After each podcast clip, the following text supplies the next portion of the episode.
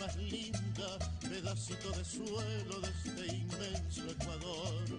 Guayaquileño no hay nadie quien te iguale, como hombre de coraje, lo digo en mi canción. Guayaquileño no hay nadie quien te iguale, como hombre de coraje, lo digo en mi canción.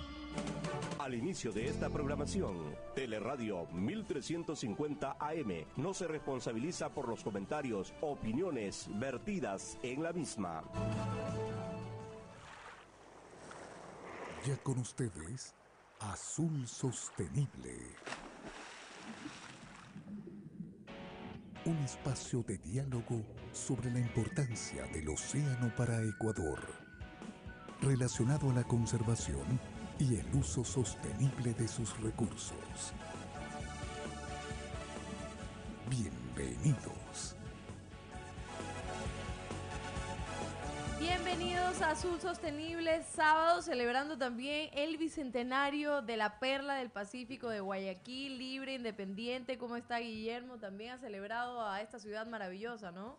Bueno, no tanto, trabajando ayer también porque... es que se celebra también trabajando, pues. Se celebra trabajando, hubo reuniones ayer internacionales, el mundo no para, el mundo de la, de, la pesca pues sigue, sigue andando, estamos viendo cómo, cómo eh, logramos ya certificar la pesquería del atún. Y justo había reuniones ayer con eh, especialistas y con la organización esta que se llama Marine Stewardship Council, que es un consejo de administración marina, donde el sector atunero está buscando certificar como sostenible justamente a la pesquería. Así que ayer teníamos reuniones y bueno, se compartió. No, hay feriado, no hay feriado. No hay feriado, sábado y domingo. Pero, pero mucha gente salió a las calles a celebrar la ciudad de Guayaquil. Hay que también darle la recomendación a todos que eh, tengan mucho cuidado porque el virus no se ha ido todavía, estamos en, situación de pandemia, hay mucha gente en la calle. Sí, hay que tener mucho cuidado, se vio mucha gente en la calle ayer también y bueno, ojalá que las autoridades nacionales y locales tomen más, eh, hagan tocar, tomar más precaución a la gente porque estamos viendo que en Europa hay una segunda ola muy fuerte, supuestamente eh, va a ser más fuerte que la primera y creo que hay que tomar mucha atención y cuidar a, los ecuatorianos y ecuatorianas, ¿no? Así es, así es. Un saludo a todos los que nos están siguiendo eh, a través de arroba azul sostenible en YouTube. Ya estamos en vivo. Eh, nos pueden comentar ahí. Nosotros sabemos que el sábado ustedes se despiertan bien temprano para ver el programa. También estamos en vivo a través de Facebook. Y en Twitter están las encuestas desde ayer, que esta vez están, estuvieron fáciles. ¿Ah, sí? Sí, sí, estuvieron como facilitas. Está muy bien. Sí, muy, Así, fue la el miércoles también facilita. Sí, y con asesor y todo. Con asesor y nada. Nada de asesor. Dios mío. Seguimos en Teleradio 1350. Gracias por sintonizarnos y vamos con el primer segmento del programa, Noticias desde el mar. Presentamos Noticias desde el mar. La flota atunera española trabaja para convertirse en la más sostenible del mundo a lo largo de 2021, lo que le permitirá alcanzar su objetivo solo cinco años después de que anunciara este propósito, tanto en la Conferencia de los Océanos de la ONU como en la Our Ocean en 2017. Asimismo, tras certificar toda su captura de atún tropical, cerca del 8% de la, del total mundial, como atún de pesca responsable que garantiza la sostenibilidad social de la actividad pesquera, la flota de la Organización de Productores Asociados de Grandes Atuneros Congelados, o PAGAP, entre, entra en el proceso de certificación de la Organización Mundial Marine Stewardship Council para acreditar con su sello azul la totalidad de su actividad en los tres océanos en los que opera. De esta forma, la flota española formada por 52 buques atuneros cerqueros, se convierte en la primera que opta a esta certificación de forma integral, para lo que ha solicitado la evaluación simultánea de todos sus buques y capturas en los tres océanos. Por otro lado, el certificado de atún de pesca responsable, impulsado por la propia flota, se está extendiendo como un referente internacional a la hora de abordar el desarrollo de certificaciones sociales por parte de otros actores de este mercado especialmente en su vertiente de derechos laborales a bordo de los buques, de pesca al ser la norma española, la única que la conté. Sí, es justamente lo que estábamos hablando al comienzo, no solamente la flota ecuatoriana está en este proceso, hay varias eh, pesquerías de atunes que están certificadas por este ente internacional que reconoce que tiene buenas prácticas, que conservan los atunes, que conserva el ecosistema y lo que es una demostración más de que justamente el sector pesquero, no solo atunero, sino hay más de 100 pesquerías en el mundo ya certificadas que está justamente trabajando en una pesca sostenible, una pesca responsable y la flota española pues ha entrado en un proceso similar a la flota ecuatoriana que en un proceso de certificación y esperamos que el 2021 justamente certifique y garantice esa sostenibilidad. Así es, y por otro lado, cerrando la brecha entre la tierra y el mar, los manglares están llenos de vida. Sirven como hábitat de cría para muchas especies de peces e invertebrados eh, marinos que encuentran alimento y refugio entre las raíces sumergidas. Un gran número de especies, moluscos, almejas, ostras, cangrejos, pájaros y otros animales hacen sus hogares en medio de los manglares, creando un ecosistema abundante en alimentos para animales y humanos. Las comunidades costeras dependen de este hábitat para la seguridad alimentaria, los medios de vida y la recreación en todo el mundo. Aunque los manglares tienen un gran valor por su biodiversidad intrínseca, también benefician a las comunidades que están trabajando para adaptarse y mitigar los efectos de un clima cambiante. Las raíces de los manglares estabilizan los suelos y costeros, reduciendo la erosión y los niveles de inundación durante las tormentas, mientras, mientras, que los bosques protegen las costas del impacto total de las olas. Estos beneficios de protección contra inundaciones por sí solos superan los 65 mil millones por año. A pesar de los numerosos beneficios que brindan los manglares, su declive global ha sido asombroso. En los últimos 50 años se estima que la mitad de los manglares del mundo se han perdido por la destrucción del hábitat, el desarrollo costero y la sobreexplotación. Como resultado, estos bosques son ahora algunos de los ecosistemas más amenazados de la Tierra. Aunque el estado actual de los manglares puede parecer sombrío, hay esperanzas.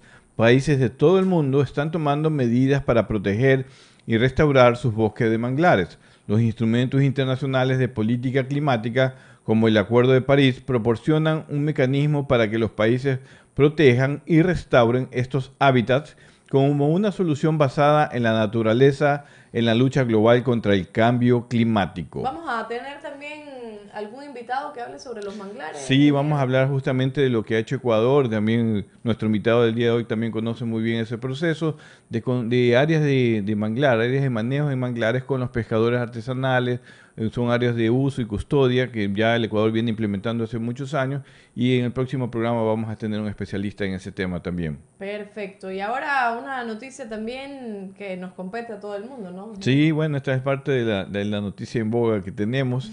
El día, el día 7 de octubre, junto a los representantes del sector pesquero y el respaldo de los asambleístas de la Comisión de Soberanía Alimentaria de la Asamblea, el viceministro de Acuacultura y Pesca, Andrés Arens, expresó su oposición a la ampliación de la Reserva Marina de Galápagos más allá de las 40 millas que ahora posee.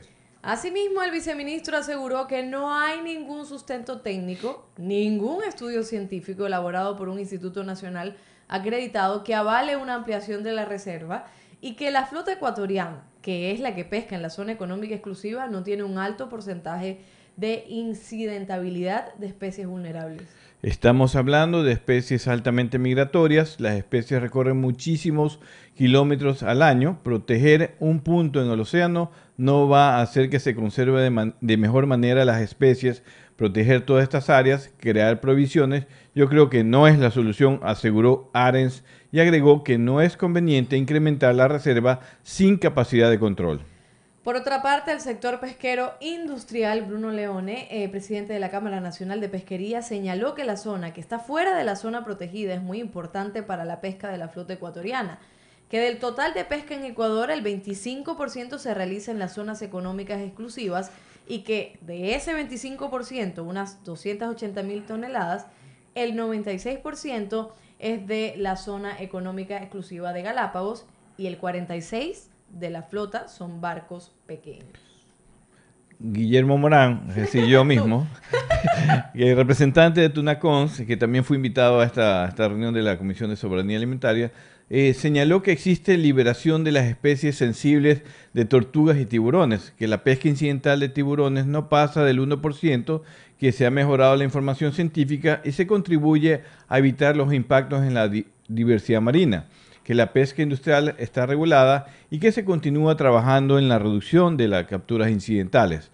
Al final, la Comisión de Soberanía Alimentaria aprobó por unanimidad una resolución propuesta por el asambleísta Carlos Berman en la que se pide que se mantenga la reserva marina en las 40 millas y adicionalmente se solicita a los organismos competentes los sustentos para pedir la ampliación. Bueno, bueno ahí está el tema. sí, bueno, esta fue la noticia de la semana. Sabemos que este es un tema que está debatiéndose semana tras semana. Yo creo que la posición de, del viceministro de, Acuacultura y Pesca en base a esa reunión fue decir que no hay argumentos hasta el momento suficientes desde el punto de vista científico, demostrados por institutos eh, nacionales, que eh, lleven a indicar que es posible o es necesario la ampliación de la reserva o creación de, un corredor marino. Así es. Pero es la opinión del viceministro. Y, y, algunas opiniones también de, otros invitados que hemos tenido, por eso hoy vamos a tener a otro invitado, ya le vamos a comentar quién es luego del corte. Muy bien. Quédate en sintonía. Ya volvemos con más de Azul Sostenible.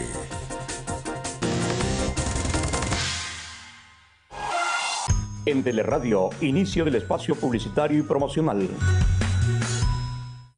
4. Harina es la Super 4, el gran secreto del pan. 4. El secreto es Super 4, en ella puedes confiar. 4. Harina es la Super 4, es la que te rinde más. 4. El secreto es Solo los buenos panaderos saben que harina Super 4 es la número uno en rendimiento y calidad. Solo Super 4 rinde más que las demás. ¿Cuál es el secreto del mejor pan? El secreto es Super 4. Para ventas y distribución, llamar al 099-9486-977. Esto aún no termina. Por eso siempre uso mascarilla en mi negocio. Hago que todos la usen y que respeten el distanciamiento. No te confíes. El estado de excepción terminó, pero la pandemia sigue.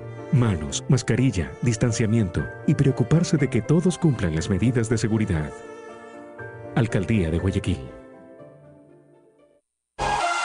Fin del espacio publicitario y promocional. Seguimos con Azul Sostenible.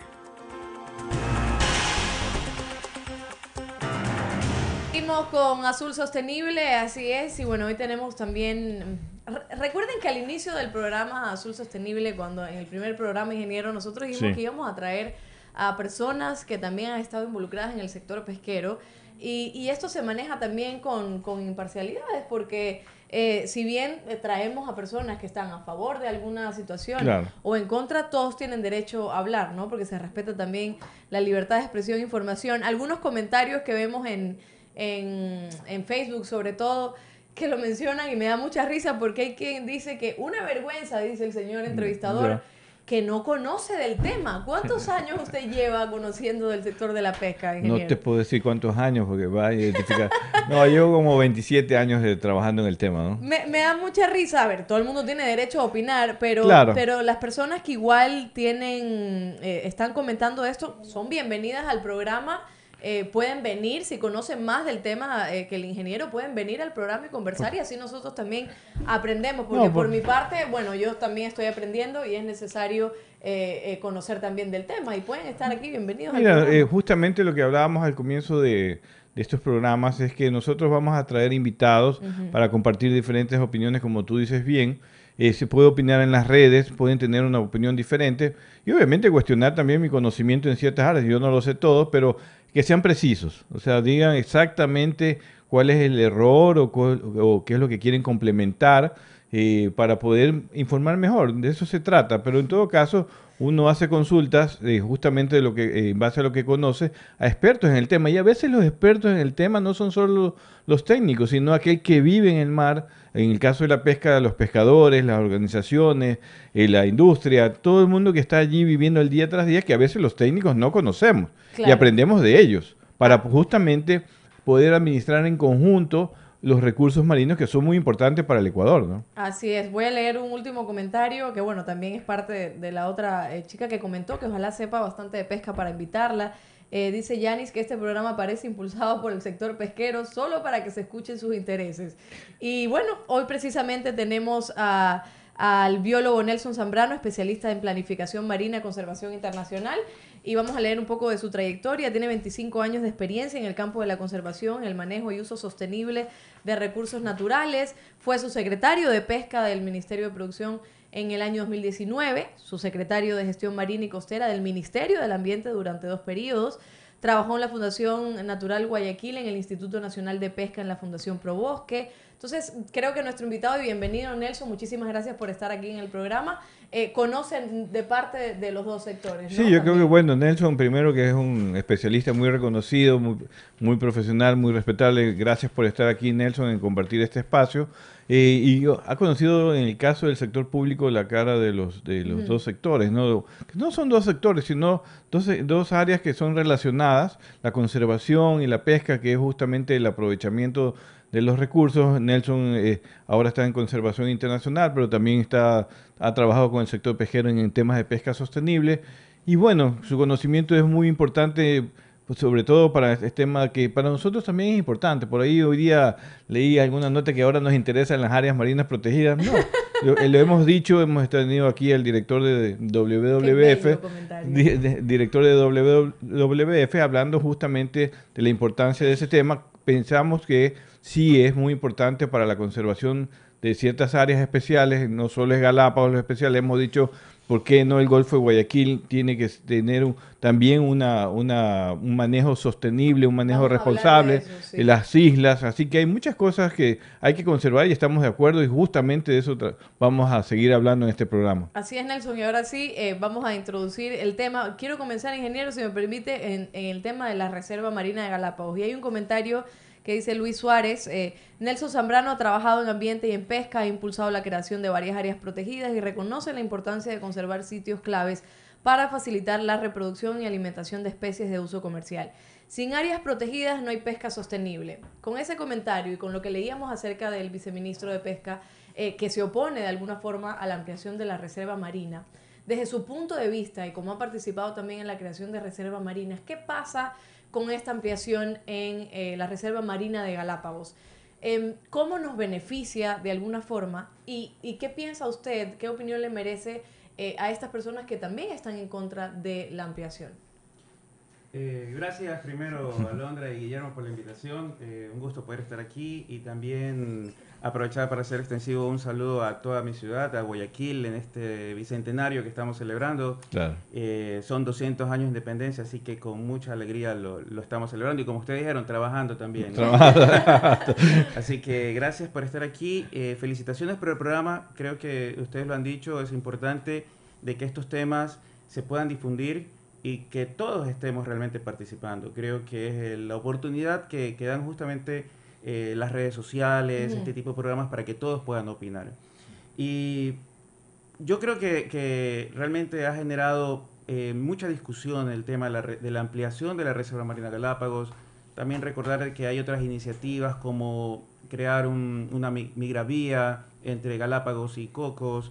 Eh, son, son ideas que, que han venido resonando desde hace algún tiempo y que merecen toda la atención y que así como nos debe interesar las áreas marinas protegidas, también nos debe interesar la pesca sostenible. Yo creo que son dos temas que van de la mano, son temas que tienen que eh, eh, mirarse desde una visión también eh, de muy largo plazo. las áreas marinas protegidas son muy importantes, como, como ya ustedes lo han comentado, como lo han dicho también personas en las redes sociales son muy importantes, no solamente para proteger lo que tenemos ahora y, en, y en temas de biodiversidad, lo que quizás es lo más carismático visible. Vemos siempre las ballenas, las tortugas, especies eh, más mantarrayas, por ejemplo, eh, como digo, muy carismáticas, muy emblemáticas que nos llaman la atención. Las áreas marinas protegidas eh, realmente mantienen toda la cadena trófica justamente que permite que luego exista pesca en otras áreas en donde sí se puede pescar. Y es donde justamente encuentran refugio muchas de estas especies eh, que, que en algún eh, momento de su vida llegan a estas áreas para poder alimentarse, para poder reproducirse y para poder tener justamente una seguridad que el hombre se la estamos dando en estas áreas protegidas. Luego, saliendo de esas áreas, ellas no reconocen obviamente límites, van a ser eh, pescadas porque tienen, digamos, distribuciones migratorias, cosmopolitas, muy amplias, que permite que justamente las flotas las ¿Es, pesquen. Eh, es necesario, o, o ustedes, de, de acuerdo, no sé, estudios, eh, necesario ampliar la reserva marina de Galápagos de 40, 80, 200, como se está proponiendo? Siempre va a ser importante tener áreas, áreas marinas protegidas grandes. Ujú. Eso está también ya demostrado, ¿no? Mientras eh, más grandes sean el efecto, eh, no solamente de la conservación, como decía, de, de lo que está pasando ahora, sino de lo que también eh, va a pasar eh, y, y en el futuro, pensando en las amenazas globales como cambio climático, por ejemplo, eh, o las flotas extranjeras también, va a ser mejor tener áre- áreas protegidas grandes. Ese es un, un concepto, ¿no? Eh, ¿Cómo ampliarlas? O al momento de ampliarlas, creo que es el momento de sentarnos en una mesa a, a hablar. Si reconocemos todos de que es importante ampliar la Reserva Marina de Galápagos, es momento de, de que esto eh, se, se eleve a un nivel realmente técnico, Ajá. científico, con, con expertos y que eh, todos los sectores estemos representados. No lo hay todavía, ese sustento técnico, no hay estudios todavía, se está avanzando. Yo, bueno, he leído en, en- en la prensa las declaraciones del viceministro, eh, indica que, que no hay estudios. También he leído que desde del sector que se está promoviendo la ampliación de la reserva afirman que hay estudios. Eh, yo no los he visto, no, no puedo afirmarlo, pero eh, debe haber, debe haber estudios, debe haber información eh, como también hay intereses y hay posiciones muy respetadas todos, todas son respetadas, y, y creo que hay que partir de eso realmente para que como, como país tengamos realmente una decisión de ir a la ampliación de la Reserva Marina Galápagos. Y reconociendo de que son áreas donde opera buena parte de nuestra flota pesquera industrial. Eh, como decía Guillermo, eh, tuve, he tenido la, la- la suerte, y sobre todo digo suerte porque he podido servir al país desde estos dos ámbitos, el pesquero y el ambiental. Y es verdad, desde el, desde el ámbito pesquero hay que reconocer de que se están haciendo muchos esfuerzos por cumplir eh, normativa inclusive internacional que vienen desde las organizaciones regionales de, de ordenamiento pesquero para proteger ecosistemas, para proteger especies. Entonces, es quizás algo que no se conoce comúnmente. Claro. Y Claro. que es importante que tanto la autoridad ambiental como pesquera comiencen a, a decir, miren, estamos haciendo esto, estamos salvando tiburones, Claro. estamos liberando tortugas. Claro. Eh, Y, Y- eso, y, y yo que creo eso que es esa- esos dos esfuerzos son importantes que se sienten en una mesa y es lo que hemos dicho. Estamos dispuestos a sentar eh, en una mesa, intercambiar criterios que sea a nivel científico, técnico, con los mejores especialistas. Vamos a un dato curioso que ya me están levantando el papelito y amenazando con reducir el sueldo. Hoy en el dato curioso.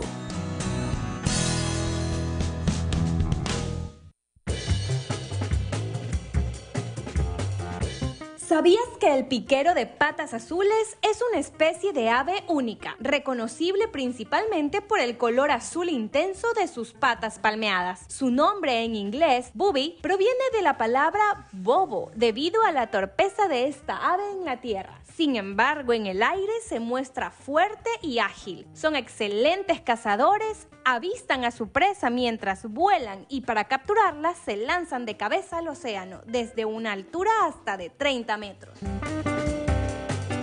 Ese es eh, nuestro dato curioso. Este es el momento para nosotros relajarnos en Sí. el programa también. Ser porque- todos amigos. Sí, hacernos amigos. Nos encantan los datos curiosos porque lo preparan también. Y esa voz maravillosa que ustedes escuchan y que nos calma es la de Maggie Zambrano, que es nuestra directora, productora de Slash Todo. Muy bien. Entonces seguimos con el biólogo Nelson Zambrano, que, que me gustan sus, sus declaraciones, eh, primero porque, a ver, creo que eh, muchas veces nos ponemos de forma muy radical en cuanto a un tema, sin ver que hay, hay otras aristas, ¿no? Y que hay otras implicaciones en los temas. Yo no conozco mucho de pesca y el ingeniero, bueno, sabe muchísimo y yo siempre estoy investigando, pero lo que usted dice es, bueno, hace falta estudios también y que los estudios y reunirse. Y eso creo que es lo que muchos han hablado. Bueno, es lo que nosotros hemos propuesto, ¿no? Y de hecho estamos sentados en una mesa y esperamos que esa mesa siga funcionando con los actores, con los científicos, con los técnicos, para opinar, no coincidir necesariamente en todo, pero sí contribuir sobre todo a construir un sistema de manejo apropiado no solo en Galápagos, sino en todo el perfil costero ecuatoriano también. Como hemos dicho varias veces, hay, hay varias áreas, Nelson inclusive trabajó en varias áreas del sector costero, sigue trabajando en eso, y él sabe que también aquí hay áreas que cuidar también, y, y el sector pesquero también ha estado de acuerdo. Y, y una última pregunta, ingeniero, para también darle la palabra, Sí. es eh, que justo en, este, en esta noticia que salió sobre el viceministro, él decía que la flota ecuatoriana no tiene un alto porcentaje de incidentabilidad de especies vulnerables. Eh, según su experiencia, ¿es correcto esto o, o realmente está pasando algo por ahí que no, no se ha visto? Bueno, eh, yo creo que hay que mencionar que eh, la, la declaración tal vez de- del viceministro se refiere a la flota atunera, ¿no? La flota sí. pesquera industrial atunera. Y, y ahí De es- cerco. De cerco, exactamente. Entonces, eh, es lo que me comentaba hace un momento, ¿no? Hay, hay muy buenos esfuerzos de realmente de, de- los barcos están eh, operando dentro de la, de la CIAT, que es la- el organismo, eh, digamos, eh, ordenador de pesca en este lado del Pacífico, y que demuestra que hay bajos niveles de incidentali- incidentalidad de, de pesca, que hay ya eh, resoluciones y hay disposiciones para que se liberen especies que, que caen en los cercos y que están vivas, obviamente. Hay maniobras que realmente eh, yo he podido evidenciarlas y que las hace un consorcio Tunacons que, Mm. que Guillermo ha mencionado, en donde justamente se aprecia que esto, esto se está haciendo.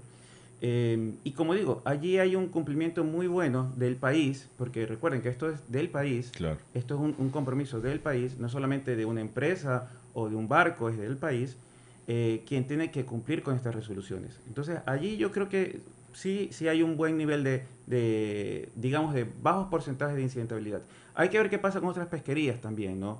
Que, que también tienen Claro. eh, incidencia en algunos recursos. Pero, pero en términos generales, eh, eh, estoy de acuerdo con lo que ha dicho el viceministro. Y se soluciona, ingeniero, también una pregunta para usted, si se amplía la, la Reserva Marina de Galápagos, ¿el problema de la flota extranjera en alta mar o no? No, o sea, lo de la flota extranjera ya hemos quedado claro que lo- la flota china que está fuera de las 200 millas, el mecanismo de solución para reducir algún impacto de esa flota está en las, orga- en las organizaciones regionales pesqueras. Justo esta semana también tu- eh, hemos tenido la, la- la reunión del Comité Científico Asesor de la Organización Pesquera del Pacífico Sur y ya como Ecuador comenzamos a plantear desde el punto de vista científico, hasta que llegue a la reunión política, que es en enero o febrero, eh, ya plantear que se incorporen observadores en esa flota al 100%, a prohibir los transbordos en alta mar para poder regular adecuadamente la flota extranjera que está en alta mar. Esas son las soluciones que sí son pragmáticas y que hay que pre- presionar para que todas estas flotas, no solo la China, porque ya de- dijimos que hay de varias banderas, todas las flotas en alta mar deban tener este tipo de controles y prohibir los transbordos. ¿Por qué prohibir los transbordos en alta mar? Porque aumenta la eficiencia de esa flota y la presión pesquera sobre el calamar gigante, que hay que ser muy claros también, y que también es necesario cuidarlo, porque hemos dicho en varias ocasiones que a veces pensamos que solo los tiburones tienen problemas en los océanos. No, hay que cuidar todo el ecosistema, los atunes, el dorado, el calamar gigante, las rayas, las tortugas, todo. Y el sector pesquero está contribuyendo, como bien lo ha dicho Nelson. Hay mucho trabajo por hacer. Hay en la flota de palangre también hay que hacer trabajos. De hecho, ya se han hecho algunos. Tiene una mayor incidencia también la, la, eh, capturas incidentales de esta flota de palangre, pero también hay soluciones. ¿eh? Lo, que siempre decimos es que la- los cambios de técnica, la mejora de la tecnología, también se ha aplicado en ese, cambio, en ese campo de la sostenibilidad pesquera y juntas el esfuerzo que hace el sector pesquero con las ideas que tiene el sector de conservación, con la investigación científica, yo creo que para el país sería muy bueno que estos sectores contribuyan en mejorar eh, la conservación de estas áreas frágiles que existen en el país, Gal- de Galápagos y, y en el continente, ¿no? Em, vamos a leer algunos comentarios porque ya le digo, los sábados son... Así, todo todo espectacular. activo. Intensidad. Eh, sí, intensidad total. Sí. Eh, Giorgio de la Torre lo conoce. Sí, claro. Lo conoce, Claro. claro. Siempre aquí se lo conoce todo el mundo. Dice, el viceministro de Pesca no ha dicho que no existe estudios que sustenten la ampliación de la Reserva Marina de Galápagos. Lo que ha dicho es que no existen estudios generados por entidades nacionales competentes. Los hay, existen estudios del Instituto Nacional de Pesca o del Parque Nacional Galápagos. ¿Por qué todos los estudios provienen del sector privado y no gubernamental? ¿Algo que decir al respecto? Creo que pasa mucho por la inversión, por el- eh, la disponibilidad de recursos, de fondos para que nuestras instituciones públicas de investigación eh, puedan realmente dedicarse por largo tiempo, porque esto tampoco es una cuestión de hacer un estudio de un mes o dos Claro. meses, ¿no? Tienen que hacerse estudios eh, de, de- con larga data eh, y, y para eso se necesita dinero. Eh, yo creo que a nivel técnico tenemos profesionales muy capaces, eh, institutos que tienen también mucha experiencia a lo largo de los años. El instituto ahora se llama Público de Investigación Acuícola y Pesquera, Pesquera. que es el IPIAP, el mismo Instituto Oceanográfico de la Armada, eh, que están especializados en estos temas. Entonces, eh, yo creo que es un tema básicamente de tener los medios suficientes para hacer una investigación que nos dé toda la tranquilidad y confianza a los ecuatorianos y ecuatorianas de que ese es el paso seguro, ampliar la reserva Nelson, marina, y- justamente en ese campo de la, de la investigación, y estoy de acuerdo contigo en los, en los comentarios que acabas de decir, eh, para crear un área marina protegida, eh, tú incentivaste y en tu gestión como subsecretario crearon algunas áreas de marinas eh, costeras eh, muy importantes y que, se, y que yo coincido que hay que conservarlas. ¿Cuánto tiempo llevaron los procesos para lograr estas áreas, definir, consensuar, porque ustedes hacían un consenso con todos los sectores, para lograr justamente definir estas áreas marinas protegidas? ¿Qué, qué tanto, qué, qué tiempo lleva esto o qué eh, fundamentos científicos tuvieron ustedes para crear estas nuevas áreas aquí en el sector, en el perfil costero ecuatoriano? Bueno, sí, sí es importante eh, mencionar que todo nace de los estudios, ¿no? Claro. de, de la información que se tiene. Y, y ya unos años atrás eh, se, se determinaron algunos vacíos de conservación en el perfil costero ecuatoriano. Mm, Ya.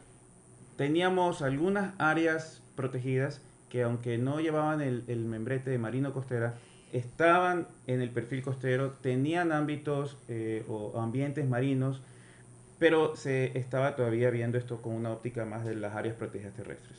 Entonces, una vez identificados vacíos de conservación en la zona marina, comienza todo un ejercicio de poder declarar estas áreas eh, como protegidas, pero ya con la visión de áreas marinas. Ya- ya- Eh, áreas marinas y costeras protegidas, que es Ujú. como las conocemos aquí en Ecuador. Ok. Eh, los procesos varían, ¿no? Porque las complejidades de las áreas va a depender mucho de las actividades que tenemos allí. Pesca, turismo, infraestructura, eh, poblaciones eh, y obviamente los intereses también que tiene cada uno. ¿Son áreas solo de conservación o conservación y uso sostenible? Realmente son áreas de conservación y uso sostenible. De dos, los dos términos. Eh, Es más, nuestra, nuestra categoría de reserva marina permite justamente eso, de que se conviertan de acuerdo a la zonificación y a los planes de manejo que tiene cada una de estas áreas en sitios donde se pueden todavía hacer actividades extractivas como pesca, ¿no? Ya. Como pesca artesanal. Pesca artesanal, sobre todo en el perfil de ustedes. Pesca de buceo. Entonces, los procesos varían. Pueden tomar seis meses, un año, porque como digo, depende de la complejidad. Y sí, hay todo un proceso que parte desde el informe técnico que hacen eh, técnicos del Ministerio, del, Ministerio de Ambiente y Agua. Eh, estos informes luego pasan a, a las autoridades para que se dé un visto bueno si esa área protegida eh, puede ser declarada. Y en medio de todo ese proceso hay muchas reuniones, hay talleres, hay consensos, hay, hay justamente toda la socialización de los estudios para poder llegar a la declaratoria. Así es, Nelson. eh, lo voy a interrumpir un momentito porque vamos a ir a un corte comercial, pero enseguida regresamos porque hay otros comentarios también en nuestras redes sociales. Recuerda que estamos en vivo en Facebook, en YouTube y también nos puedes seguir en Twitter. Hay muchas personas que también están conectadas, que quieren conversar. Y enseguida volvemos aquí en Teleradio 1350. Quédate en sintonía. Ya volvemos con más de Azul Sostenible.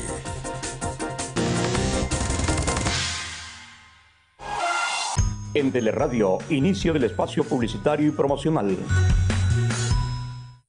4. Harina es la super 4, el gran secreto del pan. 4. El secreto es super 4, en ella puedes confiar. 4. Harina es la super 4, es la que te rinde más. 4. Calidad. Solo los buenos panaderos saben que Harina Super 4 es la número uno en rendimiento y calidad. Solo Super 4 rinde más que las demás. ¿Cuál es el secreto del mejor pan? El secreto es Super 4. Para ventas y distribución, llamar al 099-9486-977. Esto aún no termina. Por eso siempre uso mascarilla en mi negocio. Hago que todos la usen y que respeten el distanciamiento. No te confíes. El estado de excepción terminó, pero la pandemia sigue. Manos, mascarilla, distanciamiento y preocuparse de que todos cumplan las medidas de seguridad. Alcaldía de Guayaquil. Fin del espacio publicitario y promocional. Seguimos con Azul Sostenible. Gracias por seguirnos en Azul Sostenible en Teleradio 1350 si nos están escuchando y también en nuestras redes sociales. Eh, le mandamos también un saludo al viceministro Andrés Arens que está conectado también. Qué bueno, justo, qué bueno. Justo escuchando todo lo que aquí eh, se está hablando y por supuesto a las personas que están conectadas que nos están escribiendo a través de Facebook. Por ejemplo, dice Patti Guevara Viteri, saludos de Alborada, cuarta etapa. Un saludo Patti. Eh, Patricio Proaño dice...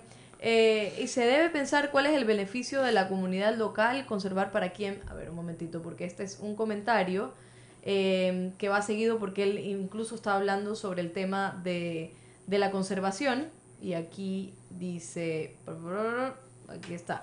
La pandemia demostró que es un riesgo que la economía de Galápagos dependa del turismo y si se podría pensar en la ciencia e investigación, debería ser una alternativa para la comunidad local. No, muy bien. Yo pienso eso también, porque se demostró totalmente lo del turismo. Por eso es lo que le decía la vez pasada, que Galápagos, bueno, turismo cuando, cuando nos va bien y todo, vengan a Galápagos, pero ¿y de ahí qué, está, qué más pasa? Todas las actividades humanas hay que, deben tener un límite, un control, un buen manejo, un manejo responsable, no solo la pesca, y obviamente el turismo se ve atraído por estas áreas eh, marinas protegidas o reservas marinas, porque allí hay un lugar especial para ir a visitar, pero allí obviamente el Ministerio del Ambiente, eh, con, su, con su institucionalidad, es la que debe controlar que haya un buen manejo. ¿no? De hecho, Nelson, estoy preocupado con lo que he escuchado también en las noticias las últimas semanas, de esa reducción de personal im- importante que hay en el Ministerio del Ambiente, tú que has sido subsecretario, de hecho la subsecretaría de gestión marino costera del Ministerio del Ambiente fue eliminada,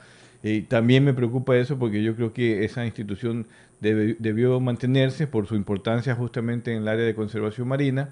Eh, ¿Qué piensas tú respecto a esa debi- debilitación de la, institucionalidad del Ministerio del Ambiente? Sí, es preocupante. Es preocupante lo que está pasando eh, en el Ministerio del Ambiente y Agua. Y, mm, acá en, la costa eh, se había posicionado bastante bien la Subsecretaría de Gestión Marina y Costera en, en algunos temas como eh, las áreas marinas protegidas, la conservación de Claro. manglares, el manejo costero integrado. Creo que eran los temas eh, fuertes realmente, que, que iban acompañados de, de temas como la educación ambiental, que se hace también de manera bastante buena eh, y limpiezas, por ejemplo, de playas eh, dentro de la subsecretaría. Eso quizás Claro. a manera de resumen, pero, pero en este momento en donde justamente se necesita tener más presencia en territorio, donde Claro. se necesita tener cercanía con los La actores gestión, locales, la gestión. necesita- exactamente, ponerle cara a la gestión. eh, vemos que eh, la subsecretaría desaparece y ¿En qué que- se fue? ¿Se convirtió en qué? las competencias pasan a la Subsecretaría de Patrimonio Natural, ¿Que está en Guayaquil? que está en Quito. Está en Quito, o sea que la Subsecretaría de Gestión Marino Costera está en Quito, con todo el respeto al Sí, centralismo. exacto, entonces... Cuidado, eh, ingeniero, que después le comentan que usted... Que comenten, ¿no? Sí, Que comenten, pero quiero saber quién está no en de desacuerdo, pesca, de quién es está en desacuerdo, de quién, de quién está en contra de eso. Sí, y, y esto, esto va inclu- inclusive en contra de lo que eh, dice, por ejemplo, nuestro, nuestro plan de, de- de desarrollo, donde se tiene que manejar de manera diferenciada la zona marino-costera. Es una zona especial. Es una zona especial, Una por zona supuesto. especial. Sí, sí, por muchos años, por ejemplo, veíamos a la zona costera solamente con ojos de producción o con ojos de extracción Claro. o con ojos, por ejemplo, de infraestructura turística, Turística, claro. hotelera. Claro. Eh, es desde el Ministerio del Ambiente y Agua donde está obligado a poner el, digamos, el ingrediente conservación el ingrediente uso sostenible y poder re- realmente conjugar el buen uso, el buen manejo de estas áreas. Entonces, sí es preocupante, eh, todavía esto es, es muy nuevo. Claro. Eh, Yo no sé si las personas que están a cargo de estos temas en Quito van a tener, digamos, el tiempo o la experiencia o el conocimiento, porque como digo, son temas que requieren de mucha especialización y que eh, eso, luego puede, eso luego puede afectar realmente en algunas decisiones que se tomen en la zona costera en temas ambientales. Eh, una pregunta nos escribieron también por internet en Facebook, ¿verdad? Eh, Mario Javier Villalda. A Mario Vialto. Sí, saludo a Mario. Buenos días, pregunta para Nelson y Guillermo. ¿Creen posible establecer un área más grande de protección en Galápagos, aceptando el uso pesquero en zonas específicas, en periodos establecidos y con volúmenes limitados? Eh, es parte, de- dentro de- del, del esquema de las áreas marinas protegidas, eh, tenemos ejemplos en el mundo donde se permite ese tipo de, esquemas. Eh, si bien es cierto, eh, las áreas protegidas, las áreas marinas protegidas deben tener zonas no take, o sea, zonas donde no se debe pescar.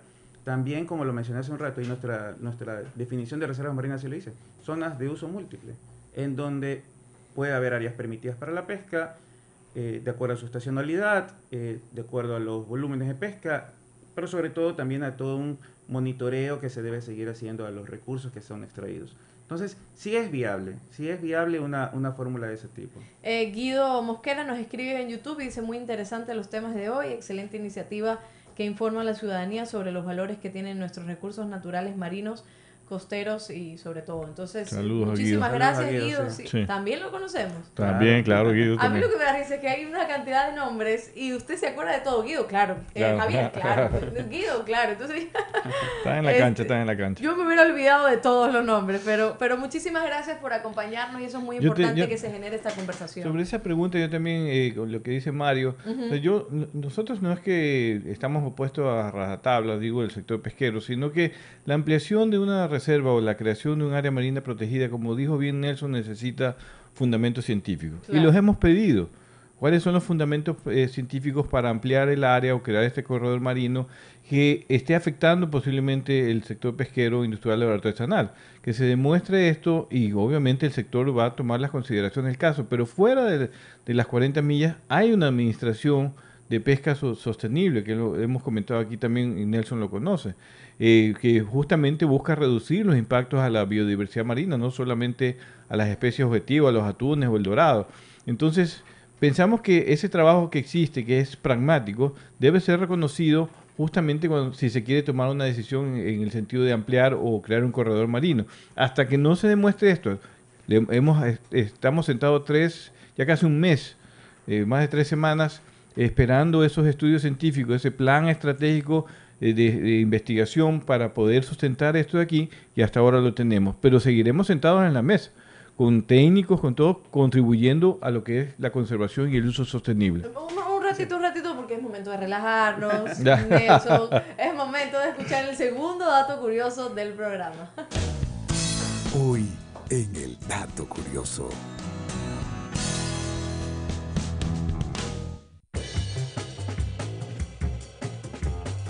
¿Sabías que son muchas las especies de tiburones que resultan más pequeñas que el ser humano? Sin embargo, existen tiburones gigantes. ¿Y te has preguntado cómo será la boca de estas especies? Una de las especies más comunes de tiburón gigante es el tiburón ballena. Esta especie cuenta con una boca que puede llegar a medir hasta un metro y medio de diámetro cuando la tiene completamente abierta. Sin embargo, y lo que puede resultar más curioso es que este animal se puede alimentar incluso del muy pequeñito plancton.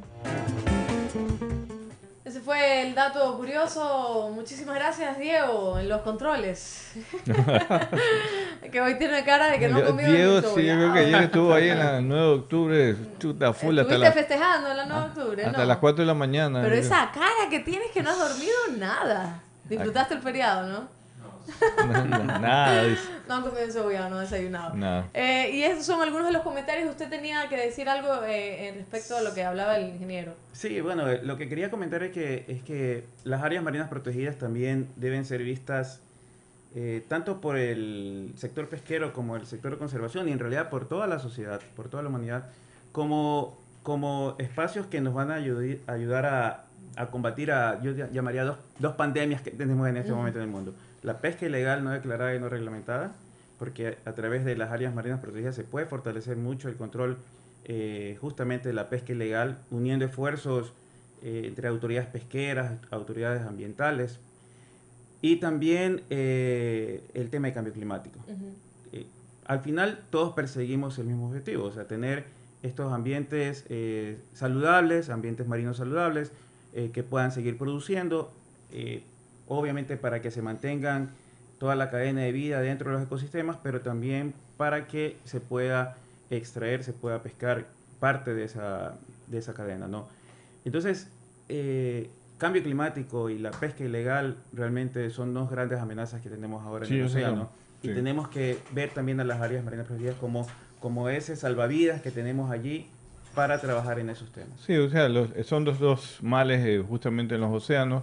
El tema de pesca ilegal, en mi opinión, con, con un sistema de control mucho más eficiente con tecnologías, que es un desafío que tiene el Ecuador. Parte lo, lo ha podido desarrollar, no todo. Todavía falta, en mi opinión, tener observadores electrónicos en toda la flota, inclusive la artesanal, para justamente evitar estas actividades de algunos actores que sí. a veces pueden cometer como en toda actividad humana, porque no solamente hay pesca ilegal, hay turismo ilegal, hay Acuacultura agri- ilegal. acuacultura ilegal, agricultura ilegal, actividades ilegales y que hay que controlarlas como seres humanos, ¿no? Por si acaso, porque a veces solo se piensa que es el, el sector pesquero el, el chico malo del barrio, no es así.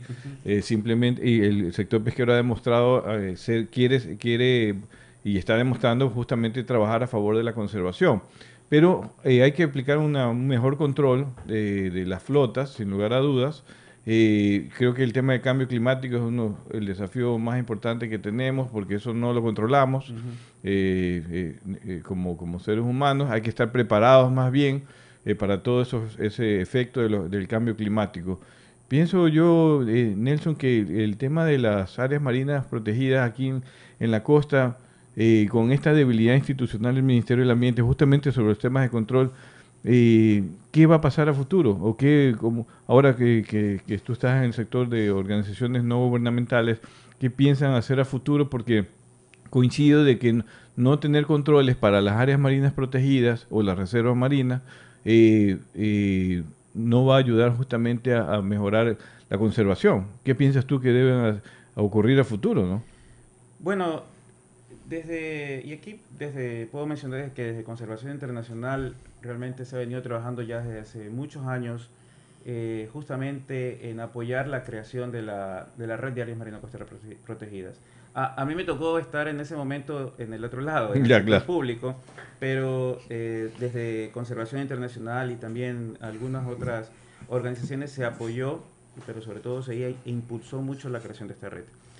Y, y se fue apoyando también este, algunos temas críticos dentro de, de- la red, como justamente el tema de control, de vigilancia, cómo poder tener guardaparques mejor preparados, eh, eh, equipados, eh, entrenados, justamente en hacer actividades de control y vigilancia.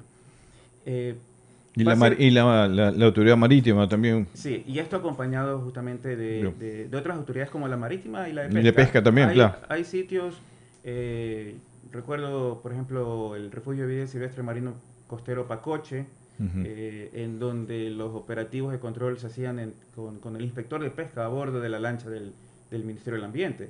Eh, eso es bastante bueno. En, en Puntilla de Santa Elena lo mismo. O sea, un control integrado por Así es. varias instituciones. ¿no? Así es. Eh, y también en algunas, inclusive participando la, la- la autoridad marítima. Ya. Eso, eso se, se va a mantener, eso se debe mantener, se debe seguir buscando cooperación internacional, se debe, se debe seguir aplicando a los, a los fondos que tenemos como país ante el GEF, que es el Fondo del Medio Ambiente Mundial, eh, para justamente poder apoyar al Estado en, en algunas de las tareas. Pero, pero el Estado, el. Estado, eh, como hemos dicho en varias ocasiones en el programa, siendo este país el 84% de su territorio es marino, eh, yo creo que el, el Estado no ha aportado lo suficiente o no ha reconocido lo suficiente a este espacio importante que tiene el territorio, no, lo- no lo ha reconocido ni ha sido consciente los, los gobiernos de turno eh, para poder in- invertir eh, adecuadamente en todo lo que es control, investigación marina, como dice el, capitán Giorgio de la Torre, en el INOCA, Instituto de Pesca, en los temas ambientales. Eh, tenemos una inversión mínima versus lo que representa realmente el, territorio marino. Yo creo que allí eh, los próximos gobiernos deben tener una política de inversión en, estas áreas que son fundamentales para lograr tener un una conservación y un uso sostenible de los, de los recursos. Sí, totalmente de acuerdo, Guillermo. Yo he escuchado, eh, hay- creo que es una frase que, que hay que poner los ojos en el mar, Claro. que, que la repiten algunas eh, insti- instituciones inclusive, y, y es verdad, no solamente poner los ojos, hay que poner dinero, hay que Claro. poner eh, esfuerzo, hay que poner muchas cosas más en el mar porque realmente eh, estamos perdiendo oportunidades eh, de, Claro, de desarrollo, de desarrollo, de, de protección, de crecimiento realmente. Entonces, eh, allí creo que eh, hay que hacer una inversión. Hay que una inversión, una adecuada, o sea, porque ahí está, como tú dices, bien el futuro del Ecuador en buena parte, de- para su desarrollo socioeconómico, ambiental también. Eh, yo creo que justamente eh, este reconocimiento a esta política había, se había creado esta autoridad interinstitucional del Consejo del Mar que nunca fu- funcionó, se lo creó en el gobierno pasado, pero lamentablemente no se lo ha seguido. Esa ese consejo de esa autoridad insti- interinstitucional eh, eh, eh, deb- debe funcionar, ojalá que se lo pueda implementar más adelante porque justamente estaban todas las entidades relacionadas con el océano para poder administrar en conjunto, en forma integral, este, este espacio marítimo. El Comité Interinstitucional del Mar, eh, sí, está en este momento presidido eh, y la Secretaría la ejerce también la Secretaría Técnica Planifica Ecuador y, como bien dices, reúne justamente A- a, toda todas la estas entidades eh, públicas que tienen competencia en los temas marinos y costeros. Así es, muchísimas gracias Nelson por estar acá con nosotros. Muchas Creo gracias. Gracias a ustedes. Gracias. siempre. Gracias, no, y a las que no sea la primera siempre. vez. Bienvenido, No, Nelson. siempre, con gusto. Muy gracias, amable. gracias a nuestro invitado. Y bueno, ese fue el programa. Bueno, todavía no hemos terminado porque falta la, la parte que a mí me emociona porque siempre descubro si es que ya he aprendido Ya. todo sobre el Ya- mar. ya dijo que usted. son las encuestas de Twitter. Según yo, todas esta vez están bien eh, contestadas y además no utilicé ningún tipo de asesoría porque ya vemos que no, realmente no resultó. Muy bien. Menos- Sí, no, no resultó. No sé si ahora te contrató No, a- ninguna. Yo alguien- dije, mejor, mejor alguien sola que, que mal Un acompañada. asesor sí. ambiental, no, no. te- terrible. Aquí está. Nelson también. sí, sí. Vamos a un corte comercial y enseguida regresamos con las respuestas de la encuesta en Twitter. Quédate en sintonía. Ya volvemos con más de Azul Sostenible.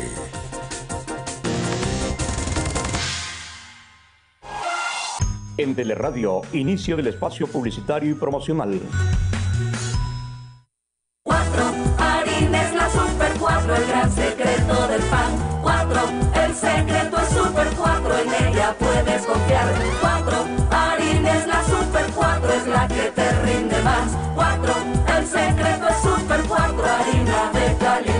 Solo los buenos panaderos saben que Harina Super 4 es la número uno en rendimiento y calidad. Solo Super 4 rinde más que las demás. ¿Cuál es el secreto del mejor pan? El secreto es Super 4.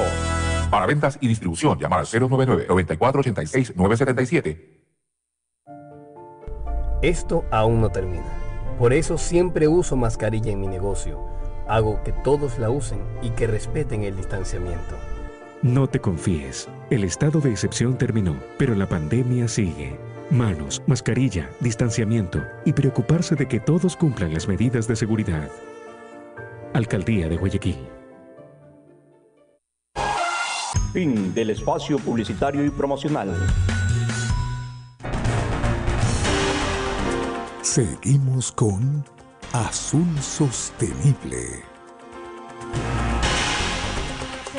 Azul Sostenible aquí en Teleradio 1350. También estamos en vivo gracias a Isaac, Isaac, el rubio de Teleradio, a través de YouTube y a través de Facebook. Y, y ahora es muy importante este segmento porque son las encuestas en Twitter que están muy bien pensadas por el ingeniero y todo el equipo de producción. La primera pregunta es, ¿Cuál es la reserva marina más grande del norte y Centroamérica? Islas Revillaligedo, ¿estoy bien? Sí, muy bien. ¿O Islas Cocos? La primera. La primera. No puede Isla ser. Usted nunca ha mencionado esa isla aquí Queda en el Meji- programa. queda en. México.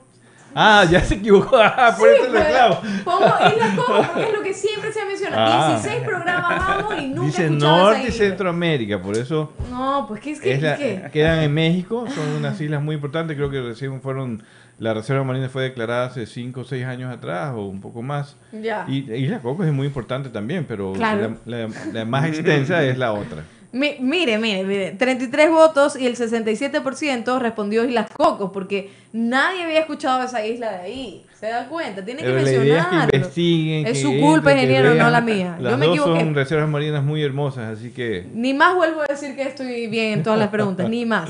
A ver, la siguiente. A, ver, vamos a ver. ¿Cuál es la reserva marina más grande del planeta? ¿El mar de Ross de la Antártida? ¿O Papa, espérese, yo lo Ya, digo, Papa Anaumoquakea en Hawái? ¿Cuál es?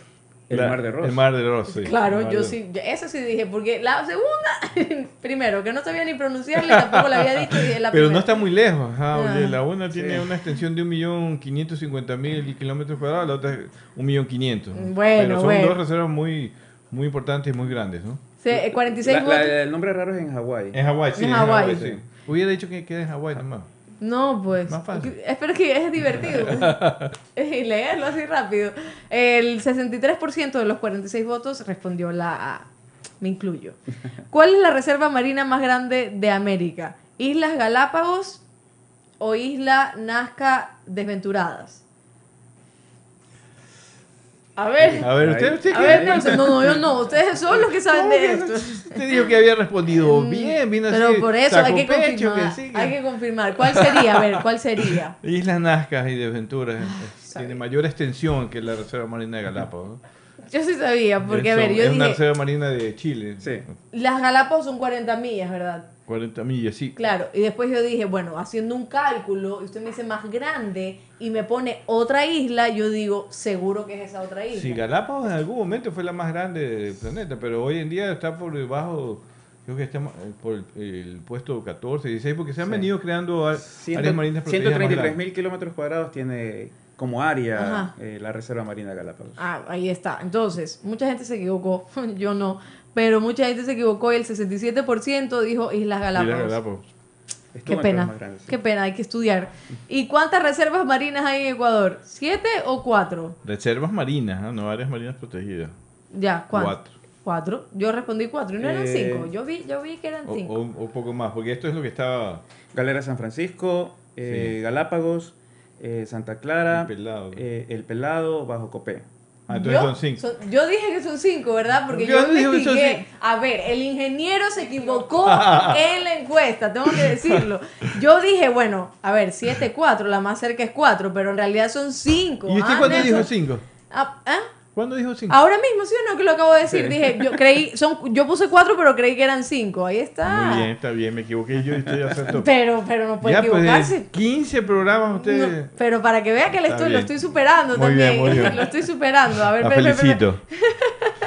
Bueno, siempre me confundo en uno, es normal. A ver, este Fenacopec dice, bueno, se debería estudiar cuál es el desequilibrio del ecosistema marino de la sobrepoblación de tiburones. En Galápagos los estudios no son de un momento a otro y peor unilateral. Creo que lo, lo venimos diciendo que no es de un mes, no es de dos meses.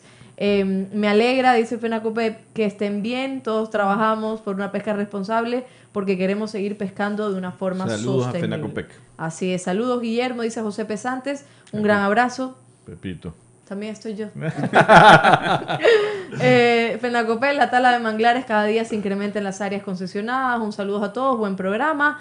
Eh, maravilloso todos estos comentarios que Qué bueno, tenemos. qué bueno. En el siguiente programa podemos contestarlo. Pueden seguir Por supuesto. escribiéndonos. No importa si está de acuerdo o no. Escríbanos y si usted conoce mucho más que el ingeniero, puede venir también al programa para conversar. Miren que ya ¿verdad? Londra ya sabe más que yo en reservas Ya marinas. yo puedo hacer las encuestas. Ya sí, es pues. más, voy a hacer las encuestas al Ah, siguiente ok, programa. muy bien, Me propongo hacer las encuestas del siguiente Está programa. comprometida. Muchísimas gracias, Nelson. Gracias, de nuevo. bienvenido. Lo despedimos del programa.